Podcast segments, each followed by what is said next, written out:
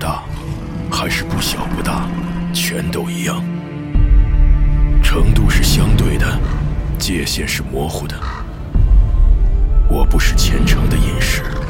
这辈子也不可能全做善事。但若要我在两种恶行之间做出选择，我宁可两个都不选。波兰国宝级奇幻文学《游戏巫师》原作小说，安杰伊·萨普科夫斯基原著，《猎魔人》系列，首次中文正版授权有声书，现已在积禾网及积禾 App 独家上市。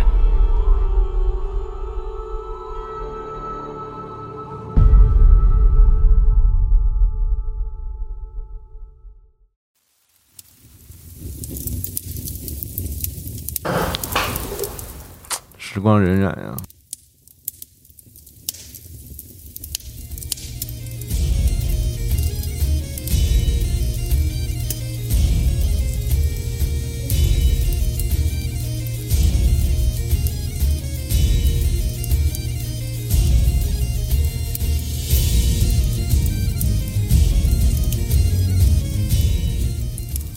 大家好，欢迎收听最新一期的《加流 Story》节目，我是四十二。大家好，哦我是龙马。我说希望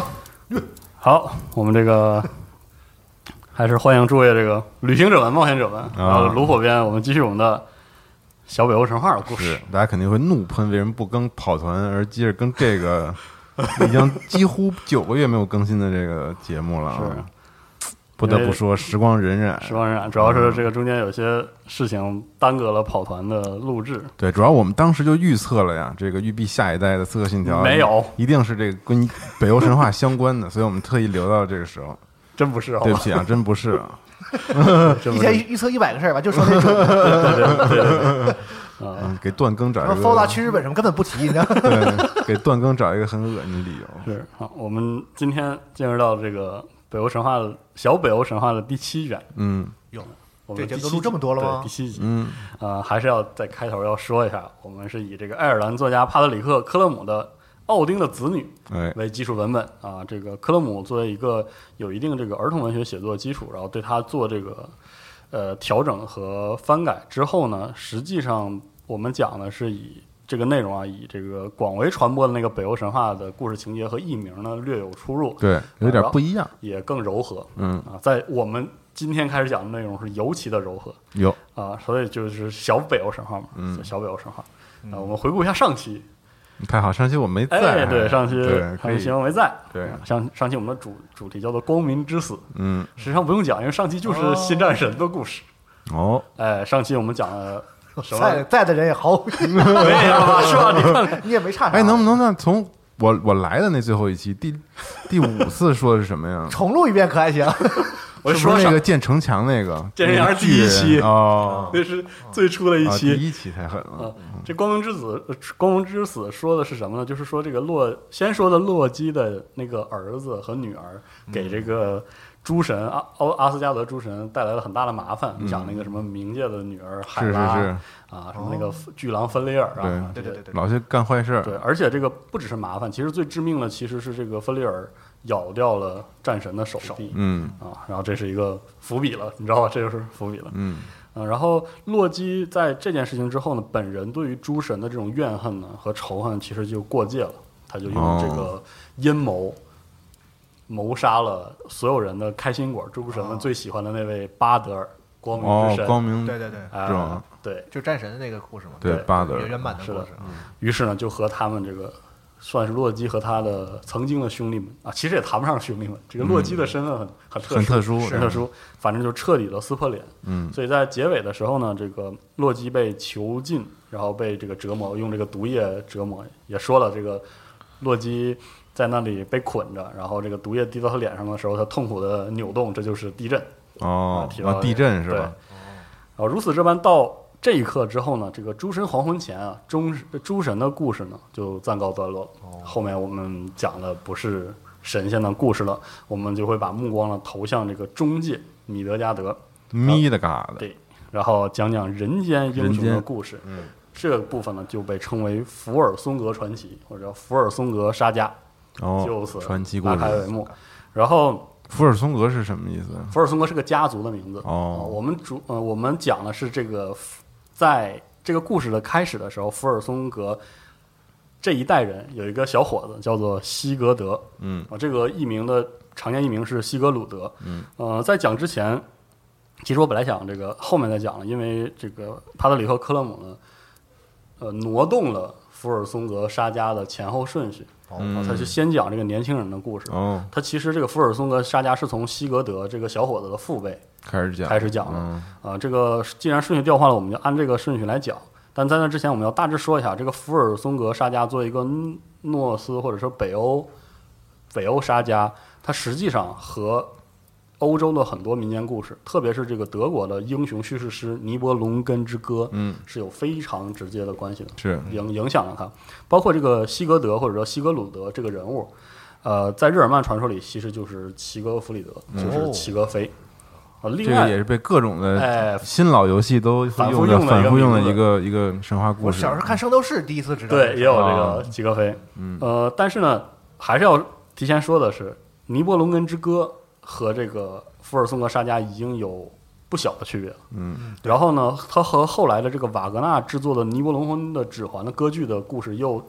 有进一步的区别，又不一又样不。一对样。，是完全不一样的。所以我们这次呢，就嗯但起源都是这个北欧神话这哎福尔段松格故王事啊。实际上，我们这期没讲到，但是就是下一期再讲的时候，你会看到亚瑟王的传说啊有些痕迹，嗯哦，石中剑之类的，跟这个都有关系，都有关系有点关系哦。现在好像这些游戏什么的，好像是就是比较喜欢用那个是歌剧那个。对那个对，尼罗龙根指对环我喜欢用这个齐格飞这个名字，嗯因为这个最有名嘛，就是是在的现在这个流行文化里。嗯嗯嗯，好，然后我们就按照这个小北欧神话的方式开始这个故事。嗯啊，且说这个人间米德加德有一位国王，名叫阿尔福，他是北方一个王国的国王。他这个国王啊，这个为人很善良，而且富有智慧。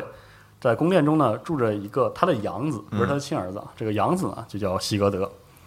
啊，西格德呢，强壮无畏，如此这个雄壮矫健，而且这个人啊，甚至能徒手抓熊，制哦，服过森林里的熊，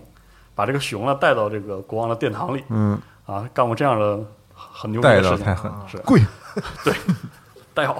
嗯然后希格德的母亲呢，叫做希奥尔迪斯啊，这个母亲呢有一段故事，说当年这个希格德还没出生的时候呢，阿尔福那个时候也不是国王，还是王子，他和他的父王呢横渡海洋，进入到一个国家呢探险嗯和侦查。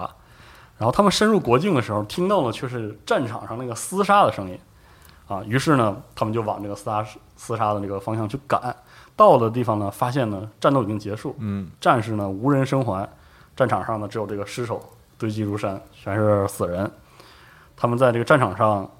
巡行的时候呢，就发现一位战士的遗体给他们留下了特别深刻的印象。嗯，他这个这个战士胡须已经完全白了，是一个非常年老的老者嗯老者战士，但是那个面容和神情啊，是阿尔福和他的父王从来没有见过的尊贵，哇，尊贵特别太狠尊了，贵什么样？长成什么样才能称之为非尊常贵的尊面容啊？原文如天此啊这样说。我也想有一个尊贵的面容，roll your face， 揉揉肺子，我嗯可以。反正从他的武器啊和他的这个盔甲的穿戴呢，显示他应该是交战双方中一国的国哦王哦，啊。一边呢在战场中穿行了，就战场那边是一个森林就他一人儿是这意思吗？啊，就是他倒在这个地方，啊，战死沙场，嗯战死在沙场了。然后阿尔福和他国王呃和他的父王啊，就越过战场往那边的那个森林里走，还想顺便找找战争有没有什么这个幸存者呀、于是呢，走进森林，走了一会儿之后呢，进入进入到一个小山谷里，他发现那儿呢藏着两个妇女，这东躲西藏的。嗯其中一个呢个子很高，然后一头红发，有一双碧蓝色的眼睛，然后神情坚定，但穿着这个女仆的服装。嗯啊，另外一个呢，就是穿着这个王后的这个裙袍很华美，嗯造型很华美，哦身形比较矮，但是呢，言行举止呢就很谨慎、嗯，啊，然后有些慌张。当这个阿尔福和他父王呢靠近他们的时候呢，这个王后就说了：“说大人，那个帮帮我们，保护我们一下吧，我们会告诉你我们国王的这个宝藏藏在哪里。嗯刚才那场战斗是这样的，是一个叫莱格尼的国王和西格蒙德国王打了一场恶仗。这个莱格尼呢打赢了，离开了战场，哦而西格蒙德呢战死，嗯战死了。我们是他们的家人，我是他的王后，替他保管这个呃宝物啊。我们可以告诉你在什么地方来换取保你护们对我们的保护。嗯，然后呢，这阿尔弗就问了，那个刚才我们看到这个横尸沙场，神情高贵，然后须发皆白的战士，难道就是你说的这个国王西格蒙德吗？这个夫人答道：“是的，嗯我是他的王后。然后阿尔弗的父王这个时候就接过话来说：“哎，我们听说过西格蒙德国王，他是这个福尔松格族人，他这族人那个世界闻名啊，是这个哦英勇善战。嗯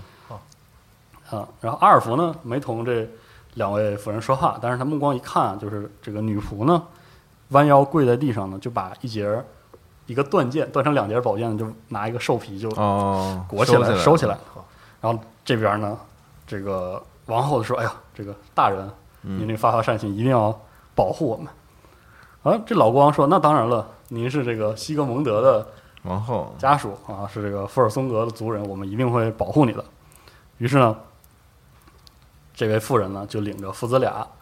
找到了西格蒙德国王的这个宝藏，比如什么金杯啊、闭环啊，然后什么项圈之类的，就是那些传统的饰品。嗯，金银财宝，哎，对，阿尔弗王子呢和他的父亲保护搬上船，两名妇人带上船就回国了。还有这好事儿？哎，你看，这就这就这就完事儿了啊！哎，阿尔弗的这个母亲啊，就是一个老国王的妻子，当时的国母，是个很睿智的女人。嗯，然后看事情呢都啊看他得有非媳妇儿原来 啊，啊，有儿子呢还，对呀、啊对啊都哎这样的。 然后呢，他就看这个儿子和丈夫外出啊，啊这个冒险，然后他带回来俩俩姑娘，嗯， 两两个妇人。他仔细一看呢，发现这个女仆打扮了这个高个儿的这个人啊，这个非常镇定，看起来也是个大大美人。而嗯哦，旁边的那个王王后我一下猜出来了后面剧情了，哎完是了吧完了完啊，了，嗯他发现那个王后畏首出戏畏尾了的啊，然后而且说实话，行为举止呢也不是很庄重。嗯，啊，啊，这二人呢在这里住下呢，就开始了和王后和她的这个家眷们的生活。有一天晚上啊，这个宫廷里呢，所有的妇人呢都会这个聚集在王后身边，然后这个大厅里呢篝火点上，这个篝火，然后有火把把它照得很透亮，每个人就在那里做这个针线活儿，嗯纺羊毛。啊，这个时候呢，这位国母啊就问这个王后说：“我看你啊，来我们这儿之后每天起得特别早，这你怎么是？你怎么知道就是这天嗯这么黑？你是怎么知道天马上要亮了？”这王后就回答说：“说我小时候啊，嗯总是早起跟奶牛挤奶，所以到现在呢，我总在那个时候会醒。”哦，然后王后就这个这位国母啊就说：“啊，真是你们这国家挺奇怪的，嗯王王后家还啊挤奶，王而且王家的少女，你当时是公主吗？早起还要给奶牛挤奶。”你这不也放羊毛的吗？你谁也别笑话谁，我觉得啊 人家早起挤牛奶，你晚上去放羊毛涮羊毛，对呀、 都是劳动人民，谁瞧不起谁？是啊。 然后呢，他就一转头，这个这个国母啊，又对这个女仆说：“说你是怎么就是知道这天还黑，你是怎么知道黎明要要来了呢？”女仆就说了：“说我父亲呢给了我一枚金的戒指，我戴在手上，那个每到快起床的时候呢，这个戒指就会变凉，我就醒了。嗯，然后国母又说：“哎，这国家这个怪事儿还不止一件啊！说这个女仆居然还戴金戒指，啊，好像这事儿暂时翻不过篇儿来。嗯嗯，这天晚上的这个劳作结束之后啊，其他的这个妇人可能其实其实就是一些别的将领或者是战士的妻子或者女儿之类的，反正他们都都走了，王后就把这两个人留下了。”然后他对女仆打扮的那个人说：“其实你是王后，对吧？”然后这个边上这个拾出来了，，对，穿着王后服装的人说：“哎，说您说的对，夫人，她真的才是王后，我这我是实在是装不下去了，嗯装不下去了。”所以呢，这个女仆呢，就这个女仆打扮的夫人就开口了，说：“我确实是真正的王后，嗯我我就是这个战死的国王西格蒙德的皇后，因为对面的那个叫莱格尼的这个国王在搜寻我的下落，所以我就和我的女仆换了衣服，嗯啊，来迷惑这些可能来搜寻的人。所以呢，这个真正的王后呢，就自我介绍说：“我是肖尔迪斯，是曾经呢，也是一位国王的女儿，也是一位公主。嗯当时啊，有很多人呢来我父父王面前说亲。那是当时，哎，最有名的就两个人，这个两个人声名远扬，一个是国王莱格尼，另外一个呢是来自福尔松格的西格蒙德。嗯，哦，呃，当时啊，这个就是打希仗那俩人吗？，对对，哦，希尔迪斯的父亲啊，跟他说说你就从这两中添一个好，挑一个。呃，虽然来的时候这个西格蒙德这个国王其实已经上年纪了，嗯，上岁数了，嗯，这原因我们下一期会讲到他是这族的故事，啊，但是当年他是这个全世界最负盛名的一位战士，而且看起来品行十分的高贵。嗯嗯。于是呢，这王后就选了拉德蒙德，西西格蒙西格西格蒙德，嗯，于是呢，这王后接着说：“说我和西格蒙德结为连理呢，但是呢，这个莱格尼国王啊呢不高兴了，不高兴了，而且这个还惦记这事儿。所以不久之后呢，他就率领大军啊，就和这个西格蒙德交战嗯啊，啊，因为这夺亲的事哎儿是打上了夺，妻之恨，对。然后这姑娘呢和她的这个女仆呢，埋葬这埋这个珠宝的时候，就在战场边上看到了战争的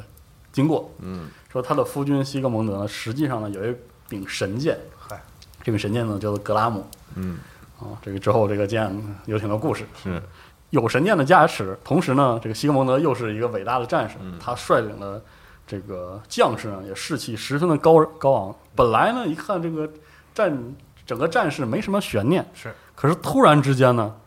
这位国王在冲锋在前的国王就被击倒了，然后战争局势就逆转了，失去了，他们就失去了这场嗯被胜谁利。击倒了打败呢？了哎，一会儿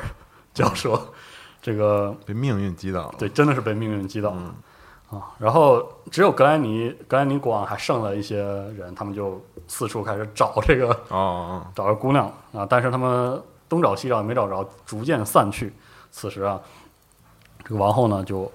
她说来到我来到战场上找我夫君倒下的地方，我走近的时候发现呢，西格蒙德还没死，但是在弥留之际，他就支起身子跟他说，我实在是就是挺不过嗯这这一波了。他说、啊，我们在战斗非常顺利啊，莱格尼这个国王的人马眼看就要撤退的时候呢，从战场边闯进来了一个陌生人，然后他挥舞自己的长矛，把他掷向我，就把我的这柄神剑打成了两截，哦然后呢也给了我致命一击。嗯，然后西格蒙德说：“一定是我命定要死，因为能打断我宝剑的只有一样东西，就是奥丁的长矛，嗯，冈格尼尔。我奥丁啊，那是对，所以呢，我其实是被这个众神选中啊，要前往这个英灵殿了。啊嗯，所以我在这里注定要战死。其给我实，请走了，呃，上上期我们讲那个布伦希尔德的时候说过，这布伦希尔德也是对这种行为颇有不满吧？肯定这你在干预这个人啊间为对，对为了这个争搜罗这个英勇的神将，征募神将才去干预这些事你情。本来是选死去的那些嘛，对吧？对啊英勇死去的战士，哎结果你选把上人来活人弄死，结果你强强迫人英勇的死去，你这没道理就，不地道啊。 然后这王后很伤心啊，说我真的很很伤心，因为我没能为这个福尔松格家族生下一个儿子。子嗣啊，嗯，然后西格蒙德说：“你不用担心，因为你现在的肚子里其实有有一个小生命。这嗯才他怎么道知道的？那我 他这么说了，他这么说这了，不是一般人吧？反正是嗯啊他说他说这个这个我和你这个姨父子，你要给他起名叫做西格德。嗯，现在把这个断剑拿走，等到我们的儿子长到能够成为战士年纪的时候，交给他你要把这柄断剑交给他。嗯说完这些呢，西格蒙德就儿了，死去了，嗯对，就死去了。然后呢，王后说我我和就去英灵殿了，啊对，嗯。然后这个肖尔迪斯就说，那我和我的女仆就躲进了森林里，在这个深谷之中藏着，嗯直到大人们的大到人来，您您的丈夫和您的儿子找到了我他，俩那么会找啊？是呢，那边军队都找不着，他俩嗯可不嘛啊一碰就碰着了。然后说非常感谢这个您在这里给我们如此友善的这个对待，嗯啊差不多是就是这么个往事。挺好。呃，不久之后啊，这个小尔迪斯就生下了这个孩子，嗯就是我们刚才说到的这个英俊潇洒的大小伙哦子西格德。然后在西格德出生之后啊，隔又生活了一段时间呢，阿尔福的父亲就去世了，阿尔福就继嗯，承了王位位，，王位，啊、同时呢，阿尔福也就娶了这个西尔迪斯哦，这个这位美人做自己的王后。哎，差辈儿呢呀，也不算，没差辈儿，因为哦因为那具个体年西龄咱也西不格知道蒙德娶这个西尔迪斯的时候就是很小是对吧？对对嗯，西奥尔迪斯很年轻。呃，然后他呢就在自己宫殿里把这个把这个西奥尔迪斯的儿子作为自己的养子抚养成人，成王子了嘛，也对可，以。也是嗯嗯嗯也是一个王子。然后就说啊，这个西格蒙德的这个儿子西格德，虽然还没到上战场的年纪，就已经这个体魄健将，呃，体魄徒强手健，抓熊了，对啊，身手敏捷，而且呢充满了这个勇气嗯啊，家喻户晓。嗯，然后，呃，人们也这么总这个赞颂啊，说希格德虽然是这个啊这个这个说法，我觉得可能是翻译的问题，就大概意思吧，就是希格德是这个。福尔松格家的大小伙子，果然这个风采一点不输给前辈们呢。嗯，是这样，尊贵的面容，是的，嗯，呃， 呃，然后虽然他是这个养子，其实是王子中的就是后王位候选人嘛，是不过实际上呢，这个希格德呢，活得无拘无束，逍遥自在。他在森林中呢，给自己盖了个小屋，就就生活在嗯，野地里就是喜欢这种自由的生活。，对，然后因为他也很勇敢，就喜欢这个冒险嘛。嗯，就在这个小屋边儿上啊，住了一个巫师，或者其实也是一个铸剑的铁匠，叫雷金。嗯，有点印象吗？没有印象，没有没有印象就行。是矮人吗？啊，不是，之前是提个到过是个是人吧。哎，你一会儿再说，雷晶是吗？叫雷晶。我也不记得。雷金，就是其实还有一说啊，是说这个国王阿尔弗把他给这个雷金去照看啊，也有一说是这样的。不过我们就按这个理这么讲，反正两个人是这个邻居。据说雷金是个巫师，然后活了特别特别久，活了很久，是矮人吗？不是是个人，刚问过， 是个人。 然后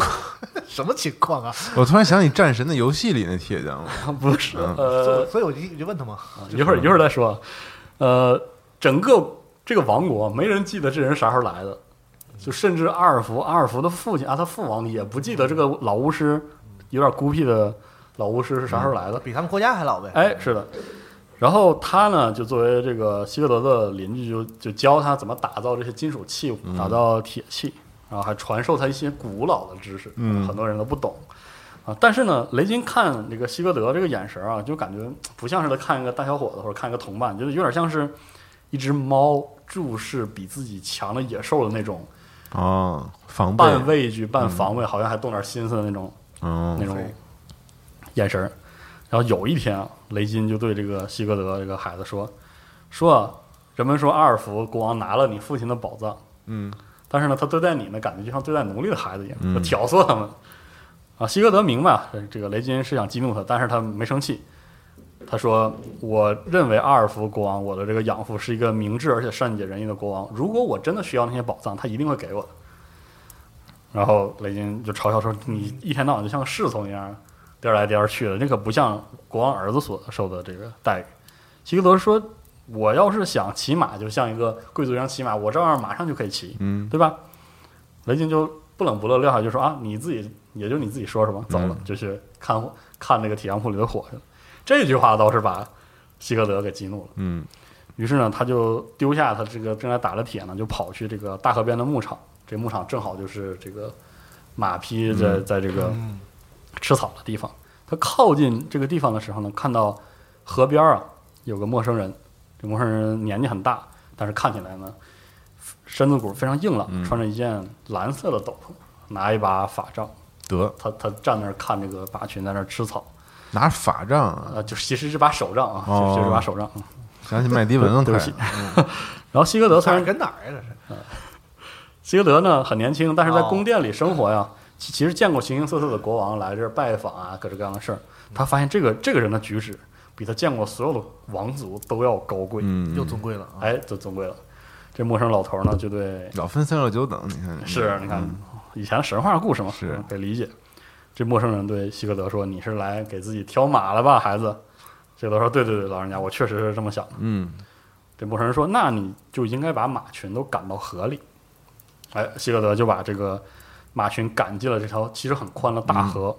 然后有些马呢就被这个水流卷走了啊，剩下一些呢很挣扎的又害怕就往回， 也不心疼，这谁的马呀？ 谁家的马？没肯 定不是他啊家啊的，这逻辑也是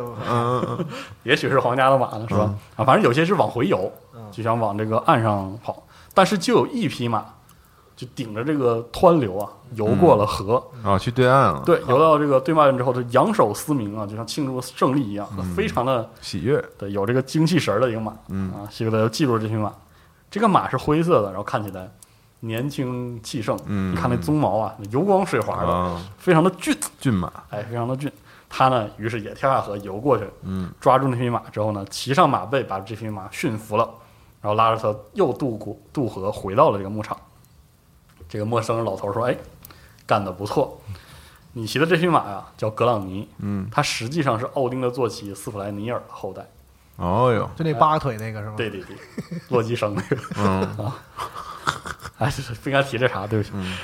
那西格怎么来到了米德加德呀？就有它的后代嘛，就是它的血统哦在延续嘛，就是可能当时的北欧人认为这个名马都是有这个奥丁哦座驾奥丁座驾的血血统统的。希格德也很兴奋的说：“其实我也是奥丁的子嗣。”呵，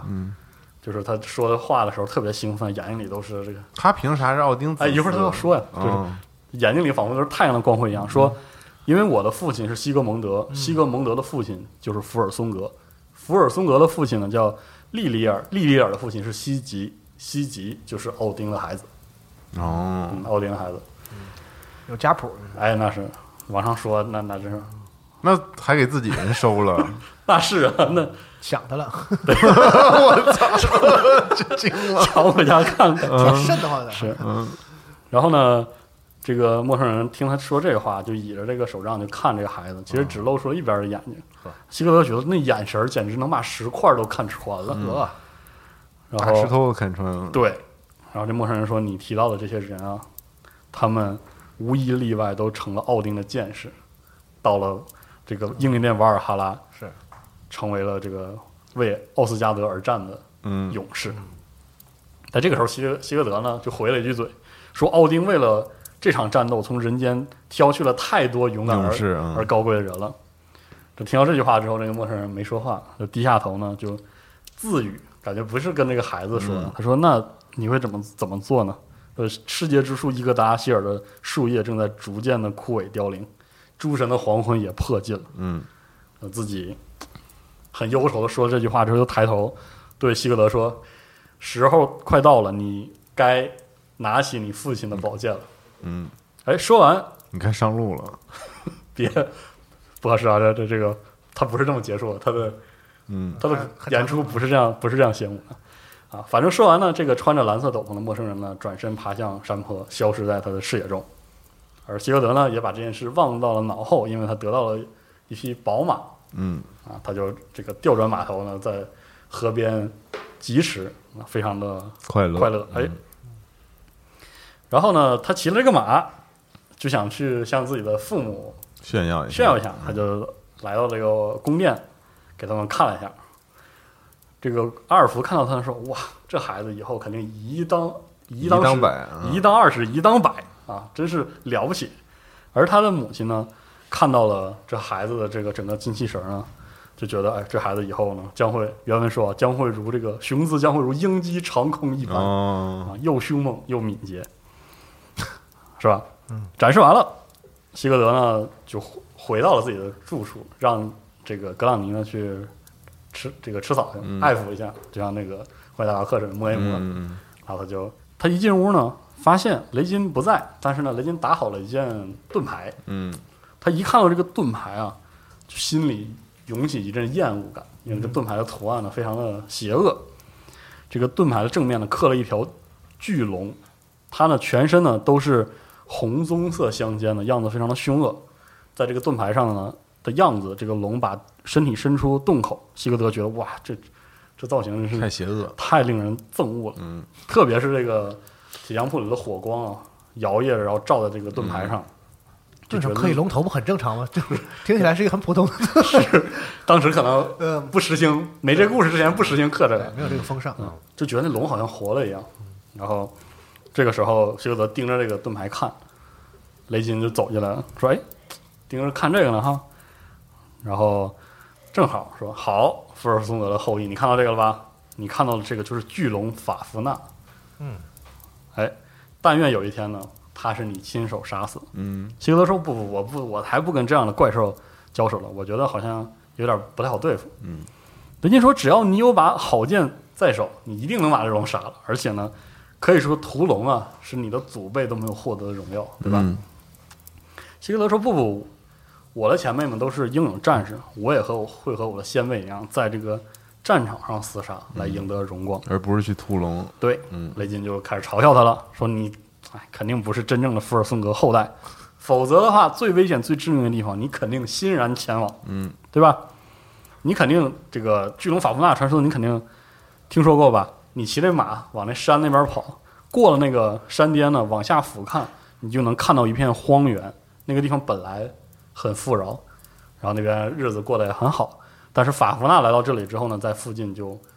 落安家嗯筑巢筑巢了之后呢，往返河流之间，它呼出的瘴气就污染了土地，然后万物凋零，这里就成为了不毛之地。现在那里被叫做格尼塔荒原。如果你真是福尔松格家的后裔的话，你现在就应该把这个恶龙杀掉，嗯，让这个土地重回安宁，让人们回到那里居住。你看，你也让你的父王阿尔弗的疆域变得更加辽阔了，对不对？嗯那希格德说不，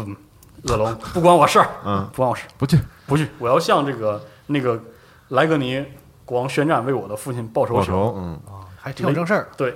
林就急了，说你把那个莱格尼杀了啊，把他王国占了，和这个杀死一只恶龙相比，算了啥呀？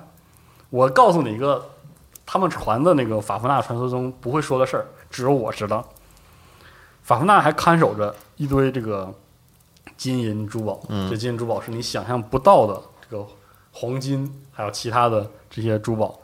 世上从未有人见过，都是些稀世珍宝。只要你能把他杀死，这些宝物都是你的。希格德说：“我不稀罕这个。”是。然后雷金就就更急了，说：“世上绝对没有宝物能比得上法芙娜看守的那些财宝。”嗯。因为那些财宝属于曾经的矮人恩德瓦尔，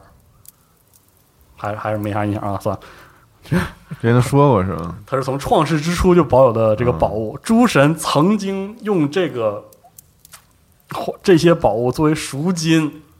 赎了那个谁回去吧，弗雷弗弗弗弗，这这赎了个哦，你记不记得有个水塔的事儿？水塔哎呀，一会儿一会儿再说，一会儿就讲到了，一会儿就一会儿就讲到了啊。反正呢，这个跟诸神的命运息息相关。如果你能赢得这个财宝，你显然就可以登神呀，嗯，是吧？这个时候，希格德就问了，说：“雷金，你又是怎么知道这事儿的？”嗯你咋不去呢？对，雷金说：“那我那你甭管，反正我就是知道，到时候我会告诉你我是怎么知道的。”嗯反正啊现在啊，就是呃，然后希格德说：“那到时候我再听吧。现在你就不要跟我废话，我现在需要你打造一把宝剑，一定要比这个世界上所有的宝剑都好，都要好。”嗯。 然后雷金雷金说：“行吧，这个没说动，但是我给他打把剑，这孩子说不定就愿意去了，哎是吧？ 嗯，这个这段呢，我就简雷单金知道他有把断剑吗？后面就嗯。”嗯，呃，雷金这个时候呢，这个故事说的稍微有点墨迹，大概的意思啊，就是打了两把剑，第一把打完之后呢，这个希格德拿它砍这个盾牌，直接就把这个剑劈折了。哦，然后第二次呢，好像把这个剑造得更好，但一剑下去呢，撑死就把这个盾呢削掉了一点点，然后这把剑又折了。希格德就很愤怒，说：“你打剑不行，于是他就回去见他的母亲，说孩儿应该是时候了，是时候上战场了，是吧？所以其实这个请母亲把我们家族传承的这个格拉姆交给我，嗯，因为那还是真正的这个福尔松格之剑。希尔迪斯啊，打量了一下自己的孩子，他认为对，嗯，孩子说的没错，到时候了。于是他就去了这个国王的密室里呢，取出了这个宝剑碎片，交到了这个呃希格德的手里。他原文是这样说的：“说这就是格拉姆的碎片，这把宝剑曾经是奥丁留在子嗣之柱的里面的。这个子嗣之柱是什么呢？那是生长在福尔松格家族家族故土的一棵大树。现在该让你重新握起这把宝剑了。好，然后之后呢，他把这这一柄断剑两两截儿拿回铁匠铺，让雷金呢又在这里打造了几天几夜，于是铸成了，重新铸成了这把这个宝剑格拉姆。嗯，希格德把这个剑往手里一握，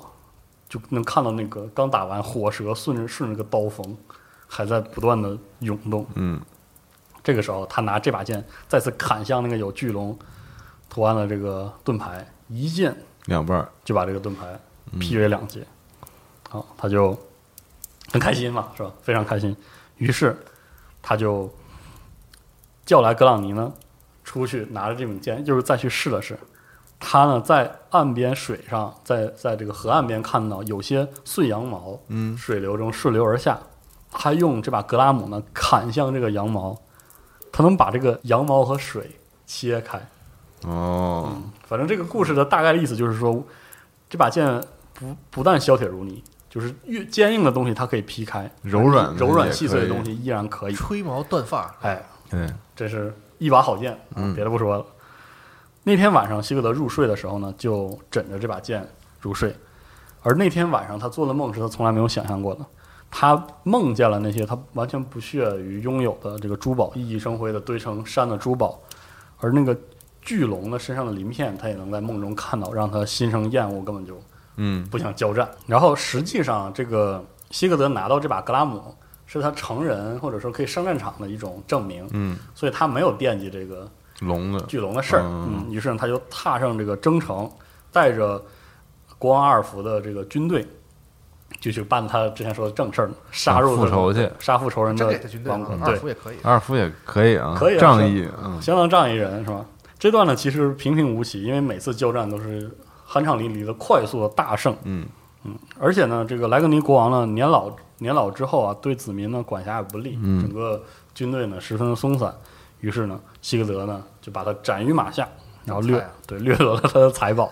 把这个土地呢归于这个光阿尔福的治下。那很快就嗯，就复仇了，不是事儿根本不是事儿。所以希格德对这个胜利不是很满意，哦，得来太容易了，对他，他梦寐以求的是那种酣畅淋漓的大战，然后打完之后，这个我可以名满天下。结果我打了这人如此的如此菜，弱啊，对，一触即溃。这这场战争和他以前那个父亲福尔松格，还有呃父亲西格蒙德，还有那些福尔松格的前辈们发起那种战争相比呢，能算什么呢？嗯，和希格德就越想越不满意，他们往回撤，就正好越过一座高山，在那个山脊上啊，他能正好看到了这个巨龙出没之地。于是希格德就下定决心，他命令这个士兵啊，带着所有的战利品，就回宫殿去吧，回去向父王交差吧。他呢，待在山上，就在那里远远的看着这个格林塔荒原。我们说到这里，这万物凋零，满目疮痍，然后他还能看到这个瘴气啊，在里面瘴气缭绕。嗯，每天呢，他站在那里就能看到法夫纳身形十分的丑陋的巨龙从洞穴里爬出来，去河边饮水。嗯，他在那里就看了两天，说哇，这这龙啊，一动起来就仿佛自己就是一支军队一样，嗯，特别看起来特别可怕。于是他在洞里想了几天之后呢，也回去了。我还以为啊上没没有没直接的没真的，这都疯了就是。 他回到家里呢，就去敲这个雷军的这个门，嗯说你好好给我讲讲巨龙法夫纳到底是什么。嗯雷军呢就着急忙慌的说了一遍，但是说了很多都是那种古的鲁纳文，基本没哦没听懂。说你不你不要着急啊，你说我能听懂，说人话啊，说人话。好，这个雷军说好，你听好啊，这个这个故事呢，冤有头债有主。我刚才跟你讲了，就是那堆宝藏的事儿，他不是恩德瓦尔的宝藏吗？嗯这个矮人从创世的第一天起就看守着它，非常珍贵的宝物。但是阿萨诸神呢，有一位呢，强迫恩德瓦尔放弃了这些宝藏，把这些成堆的黄金和珠宝呢，交给了一个铁匠，叫赫瑞德玛，他是我的父亲，哦记得吗？哦，就这事儿了吧？记得就那海獭那个皮，是然后那是个是海獭皮，马的事儿嗯。对因为为什么？因为他杀了他的儿子奥托，嗯那嗯个被变成水獭的那个嗯他他的弟弟，然后嗯，第几期来着？第二期、第三二期，二三七吧，对对对嗯作为这个补偿之后呢，实际上这个财富带来的只有厄运，因为赫尔德玛呢没高兴多久之后呢，他的另一个儿子杀死了他，因为贪婪，然后把嗯这个宝藏据为己有。那个他的那个儿子就叫法夫纳，他是我的哥哥。嗯后来呢，法夫纳为了让任何人都不敢碰这个宝藏，宝藏呢就变成了一条恶龙。说变就变啊，那他那们可巫师世家嘛，那你也变呗，对啊， 然后，然后呢，而我呢，作为他的弟弟呢，就被这个宝藏折磨的这个痛苦不堪，嗯我就没法像我哥这样把自己变成龙或者别的什么物种，但是呢，我父亲还是教给了我魔法，所以我就比人类活的都要长久。嗯，我这个活着唯一的念头啊，就是要看到法夫纳被人杀死啊。所以，所以说福尔松格的后裔啊，小伙子，你知道怎么处理了吧？嗯就你得把它处理了，咔嚓了。希格德说：“我才不关心你说是什么宝藏、什么神仙不神仙的好不好呢？我关心的就是他把我父王的这个良田变成荒原，对于人类来说，它就是邪恶的生灵。嗯，我要杀死它，赢得这个东西，这个荣耀比那些宝藏要更重要重的要多。这个时候，雷金说：“那你你看看你的剑，你那个格拉姆就一定能把法芙娜杀死。”嗯，啊，这个雷金已经这个激动万分了，疯狂颤抖，说：“这个你你用这把剑行，一定行，一定行啊！听好了，我告诉你一个办法，怎么样让这把剑能顺利的刺穿它层层的那个鳞甲，给它致命一击？我已经考虑好了。你听好啊，这个巨龙每天从洞里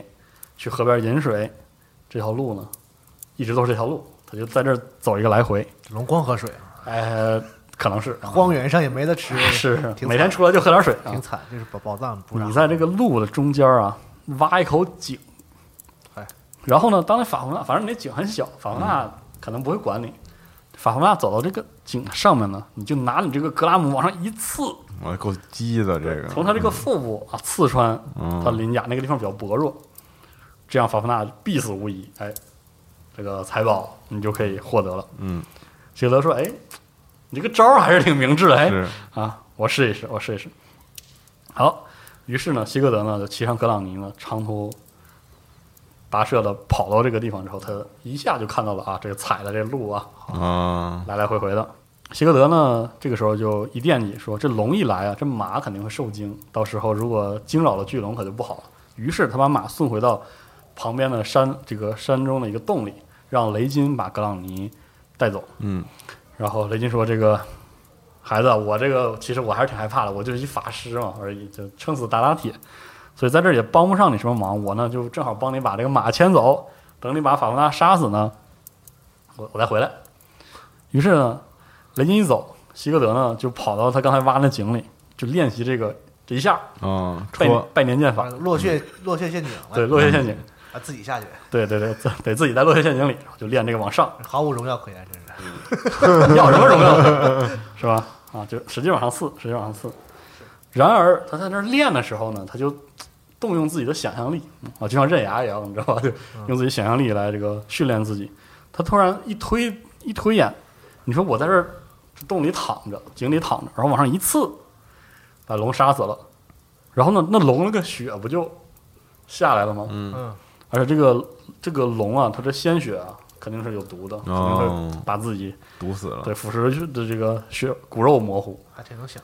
啊。他这么一想呢，于是赶紧就爬出来，在边上呢又挖了一口井，中间留了一个通道嗯，啊。为了自己这个躲这个巨龙的毒血，嚯，其实你看地道战这这个这就是跟后来的尼伯龙根之歌本质不同了，啊嗯，哦，就是他没有那个用龙血身体呃洗这个洗身体让自己刀枪不这是入，最著名的一正个，好反过来嗯，实际上正好反过来。躲一下子呀，哎，对，所以呢，希格德就躺在洞里等了一会儿之后呢，他真的听到了巨龙的脚步声，咣咣咣咣咣就来了。那啊他没觉得一开一开始给他出这招儿的人是坑他吗？哎，他这个时候我估计就是孩子的这个聪明才智。嗯，实际上雷金确实要坑他。是， 啊，这个希格德呢在那儿等着，突然呢，他听到了已经非常清晰的这个呼吸声了。他一抬头发现呢，这龙呢还真的就在那井边儿往下低头，嗯，往下看说，哎，这怎么有个有个洞啊？哦，这个就是绝佳的时机。嗯希格德呢一个，大红点儿，赶紧对，，嗷一下， 一剑嗷一下， 嗷一下啊，竟然没有，就一剑呢就刺出去，直指这个巨龙肩下心脏的位置。嗯，果不其然，这格拉姆立应刻声的，贯穿哦了层层的鳞甲，然后直接刺进了心脏。希格德呢，使劲把这剑一拔，你看这个使剑使的还不错，嗯没有卡到骨头上啥。是，一拔之后呢，转身就逃进了另外一口井，嗯井一堵。这个时候呢，毒血倾泻而下，过满了这个井。嗯，希格德从第二口井里爬出来，就看到那个法芙娜的那个巨大的那个龙啊，就趴地上在那儿扭，嗯，临死濒死的挣扎。然后他走过去呢，就给这个巨龙最后一击，冲他脖子狠狠的来了一剑。嗯，法芙娜法芙娜呢发出这个垂死的哀嚎声，然后用爪子四处乱抓，他击碎了很多巨石，但最终还是倒下了。嗯啊，边上就是那一井的剧毒的龙血。血水，雷惊啊，在不远处呢，就听到了法芙娜的叫声，知道说，哎，成龙了，死了，嗯这孩子肯定也被那个龙血毒死了。嗯，开开心心的跑过来，颠儿颠儿的，特别开心。哎，结果他发现有两口井，嗯，这希格德站那儿毫发无伤，我非常愤怒说：“他们，哎，计策没成啊，没完全成。那好歹自己哥哥让自己杀死是，他这么一想呢，就压下怒气，表面上呢还得夸夸这孩子说：‘哎，你干的真的不错啊，你将会成为这个所谓的法夫纳杀手希格德，对不对？你已经拥有了你的先辈们从来没有的殊荣，对吧？’” Dragon Slayer，对、d r a g o n Slayer 屠龙者。希格德说：“哎，这个法夫纳已经被杀死了，杀他的这个过程呢，其实也并不轻松。其实我觉得这也挺轻松的，是吧？ 对，就两下，咔咔两下杀死了。然后说我现在要去见我的父王和母亲了，因为这个战利品是另一笔可观的战利品。雷军说：“别别别，你这个我告诉你这个方法如此轻松，是不是？你得做点什么报答我，对吧？那你用你这个剑啊，把这个巨龙的身体尸体抛开，然后把他的心脏掏出来。因为别的剑肯定也也很难把它抛开嘛。说等你掏出来之后呢，把它烤了，我想咬上一口，吃一口，这样的话呢，我就可以获得更多的智慧。那盘锦人啊对，喜欢吃这个，是喜欢吃。嗯，说既然我告诉你杀死法夫纳的方式，你帮我一把，帮这个不过分吧？我又没要你财宝，对不对？其实都想一想也无所谓吧，就这么做了。他把这个巨龙的心脏挖出来，然后拿粗木棍一穿，成串儿，对，支起个火，嗯，就开始烤。没有调料啊，哎呀，你咬一嗯口，这凑凑是吧？对，凑凑得了啊，就是主要是要那个智慧嘛。他在那儿烤的时候，打算给这个添添个火，是让这火啊旺一点的时候呢，烧烤的这个巨龙心脏滴下了一滴血，滴到他手上，人是有毒的，所以就灼伤他了。嗯，哇，他下意识就舔了一下，哦，缓解一下，他就喝到了一点点龙血，巨龙的毒血嗯，啊，没有这个血没有毒死他，反而在这个时候就已经增加了他的一些力量。嗯，啊，他加完之后发现木材不够，他就扭头再走到树林中去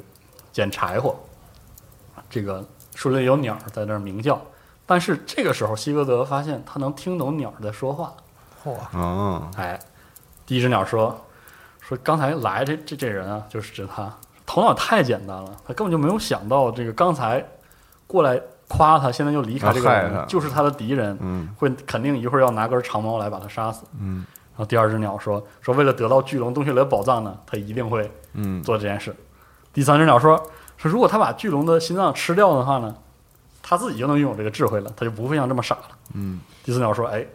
他刚才尝了一滴龙血，他能听懂我们在说什么哦啊！说话注意点啊，说话注意点。哦，”但是实际上，这四只鸟没没飞走，也没中断谈话，取而代之的呢，他们就在开始录节目， 录节目，有录劲嘛，自然， 他们就是开始歌唱，唱了一个故事，说在这个森林的深处啊，有一座宫殿，它被称为火焰之宫。嗯，啊，火焰之宫呢有十堵墙，啊，他们可能是以唱的方式啊，就反正挺绕口的。这十堵墙名为尤尼艾利、巴利奥利、维阿恩斯、维吉德拉斯利、德利尤利、德林格、艾特维拉德，十个是吧？好， 好，谢谢。每堵墙呢是以建造他们的矮人的名字命名的，哦而宫殿外围呢有一圈烈火，没有任何人能穿过这个烈火。在宫殿的里面呢，有什么呢？有一位熟睡的少女，她是世界上最有智慧、最勇敢、也最美丽的少女。啊，之前听过之前节目，我们知道是就是那个布伦希尔德啊。然后希格德就听这故事就听入了神，突然这个这些鸟儿们呢，就就不唱歌了，突然声音就变得非常尖锐刺耳，说：“你看那人来了，真拿这个长矛，真要把这个这个年轻人刺死了。”然后第三只鸟，这是两只鸟儿大声尖叫，然后第三只鸟儿就大声说：“说除非他现在就能反应过来。”疯狂暗示，哦，希格德呢一转身就看到雷金那个一脸狰狞，拿着这个长矛冲就冲过来了。他急中生智呢，就把这个宝剑转身投了出去，一剑刺在了这个雷金的胸口。嗯，得得了，嗯，雷金说：“哇，怎么这就死了呀？我这我这死了，却都没没法摸一下这个法夫纳看守这个财宝。嗯，说哇，真是这个财宝真是被施了诅咒啊！他害死了我的父亲赫瑞德玛德玛，害死了全家人，我和我的兄弟啊，但愿他的诅咒呢，就降临在杀死我的人身上，嗯，就是施施了这个非常恶恶毒，恶毒的诅咒，然后他就断了气儿，实际上，这个诅咒后来生效了，嗯，就是这是后来希格德是整个的故事确实是有这个悲剧的嗯一面嘛。希格德呢就拖着他的尸体，把他扔到那个井里，就和他是哥哥作伴了吧，俩人就死一块儿了吧，是吧？于是呢，他就想回去说，哎，那这样吧，我把龙心吃了得了，哦，哎，我我也需要这个智慧，智慧，然后吃完龙心之后呢，就去巨龙的洞穴，把那宝藏呢带走，嗯，回去。 蛟龙蛟汤，这这，哎，对，当时没这说呢，是吧？反正把这些金银财宝呢献给呃养父、二父还有他的母亲之后啊，他又动了新的心思，就是他想穿过森林，找到那个河这源少女，对，嗯，想去寻找那位少女。龙心白吃了感觉然后没有，然而他回来烤龙心的时候，发现啊，他这个走的时候呢，心没离火，哭了，然后就烧成灰了。哦龙心就被烧成灰烬，他也没吃上，哦，所以这个智慧呢就没有，果然是没遗吃落上了，哎，嗯就没没吃上，就是这么个故 事。槽点过多，对，屠龙的故事就停在这里。是，哎，我们这期呢，差不多就把这个故屠龙故事讲完了。嗯啊，下一期我们会往前，就是先往前说，就先说这个福尔松格家到底咋了哦，啊？为什么这个哦，他他的的父、副本对说是吧？对，他的父亲西格蒙德会娶这个现在的这位皇后，嗯然后这个他的父亲年轻的时候，他这一家人又发生了什什么？么故事？嗯，对，可以哎，这期差不多就讲到这里。可以，嗯啊，感觉呃，进入到这个人间的英雄史诗之后呢，嗯小北欧神话或者说这个《奥丁的子女》呢，里面就有大量的改写了。哦，呃，后后续的作品这个黄暴内容还挺多的，嗯，所以呢就柔和一点。是，反正我们这期节目呢，因这个新战神而起，嗯，然后新就是临近结束的时候呢，我们反正我个人是希望能更的频繁一些，然后争取让这个英灵殿来的时候，正好啊我们正好把嗯这个《诸神黄昏》讲完，好，是吧可以？今年把这个坑也结全了。场，嗯好，嗯，那我们这期小北欧神话就讲到这里，哎嗯，感谢各位，谢谢拜拜。拜拜。